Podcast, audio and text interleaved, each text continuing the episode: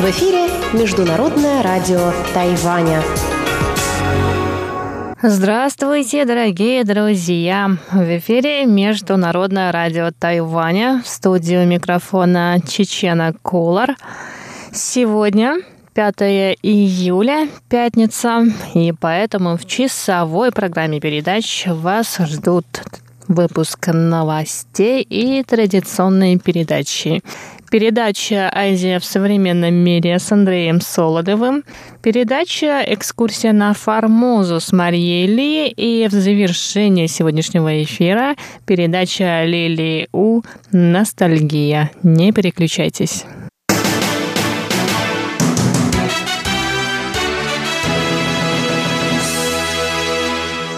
А мы начинаем выпуск новостей. Министерство иностранных дел Китайской республики Тайвань сообщило вчера, 4 июля, об увеличении срока пребывания без визы для граждан Российской Федерации с 14 до 21 дня. Новые правила вступят в силу 1 августа. Ранее тайваньское дипломатическое ведомство объявило о продлении безвизового режима до 31 июля 2020 2020 года. Безвизовый въезд стал доступен гражданам России 6 сентября прошлого 2018 года и должен был завершиться 31 июля. Однако ввиду роста числа россиян, побывавших на острове после введения безвизового режима, власти Тайваня решили продлить его.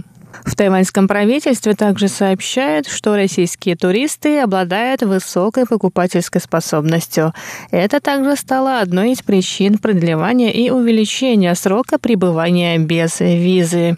Тайваньский МИД сообщает, что с момента введения безвизового въезда было всего несколько случаев нарушения иммиграционного законодательства Тайваня со стороны российских граждан. Представительство Московско-Тайбэйской координационной комиссии в Тайбэе обращает внимание всех россиян, посещающих Тайвань и проживающих на острове, на необходимость соблюдать действующие правила пребывания, в частности, иммиграционное законодательство. Соответствующая информация размещена на сайте представительства.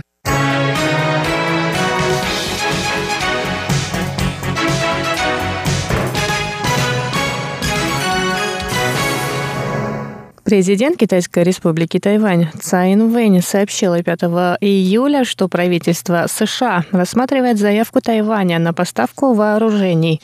В этот раз тайваньское правительство планирует закупить в США танки М1А2 с ракетами и истребители F-16V.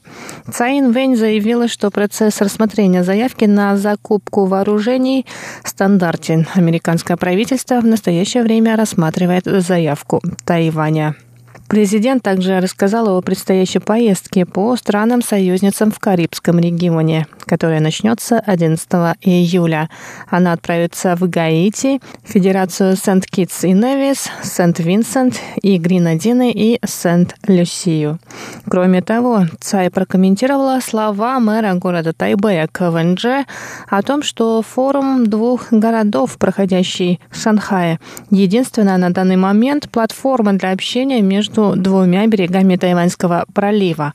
По словам Цай, отношения Тайваня и Китайской Народной Республики должны обсуждаться на правительственном уровне, а главы городов должны принимать решения, касающиеся их городов.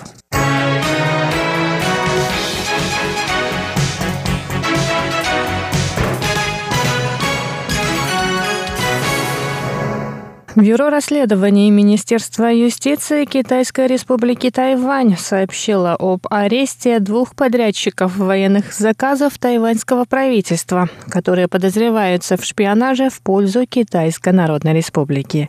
Расследование проводилось совместными силами Бюро расследований и Министерства обороны. Контрразведывательное управление Минобороны Тайваня обнаружило несоответствие при проверке процесса выполнения внешней внешними подрядчиками заказов ведомства. Расследование показало, что двое граждан, участвовавших в тендерах Минобороны, получали секретные сведения, пользуясь своим положением. Они также получали деньги во время своих поездок в Китай.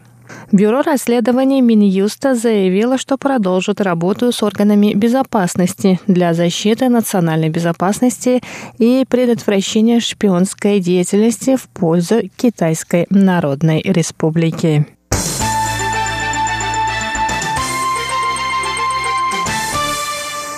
Мемориальный музей инцидента 28 февраля и фонд Джен Нанжуна организовали выставку по случаю 30-летней годовщины самосожжения тайваньских активистов Джен Нанжуна и Джан Ихуа. На выставке, которая была показана в нескольких тайваньских городах, начиная с апреля, зрители увидели фотографии, сделанные пан Сяося, очевидцем печальных событий.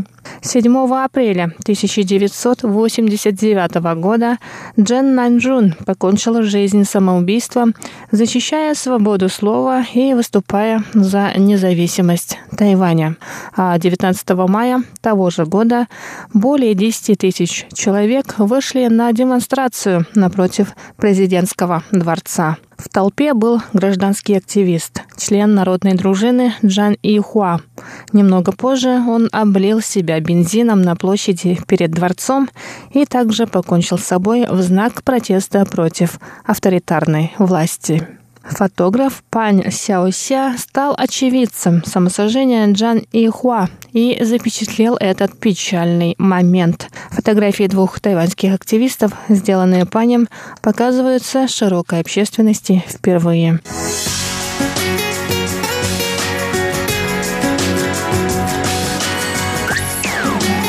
Эфире Международное радио Тайваня.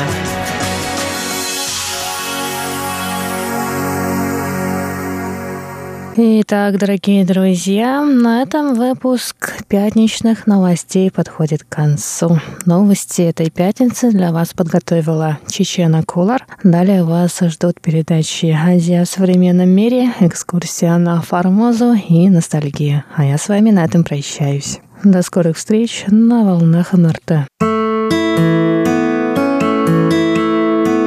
Тайвань 全世界。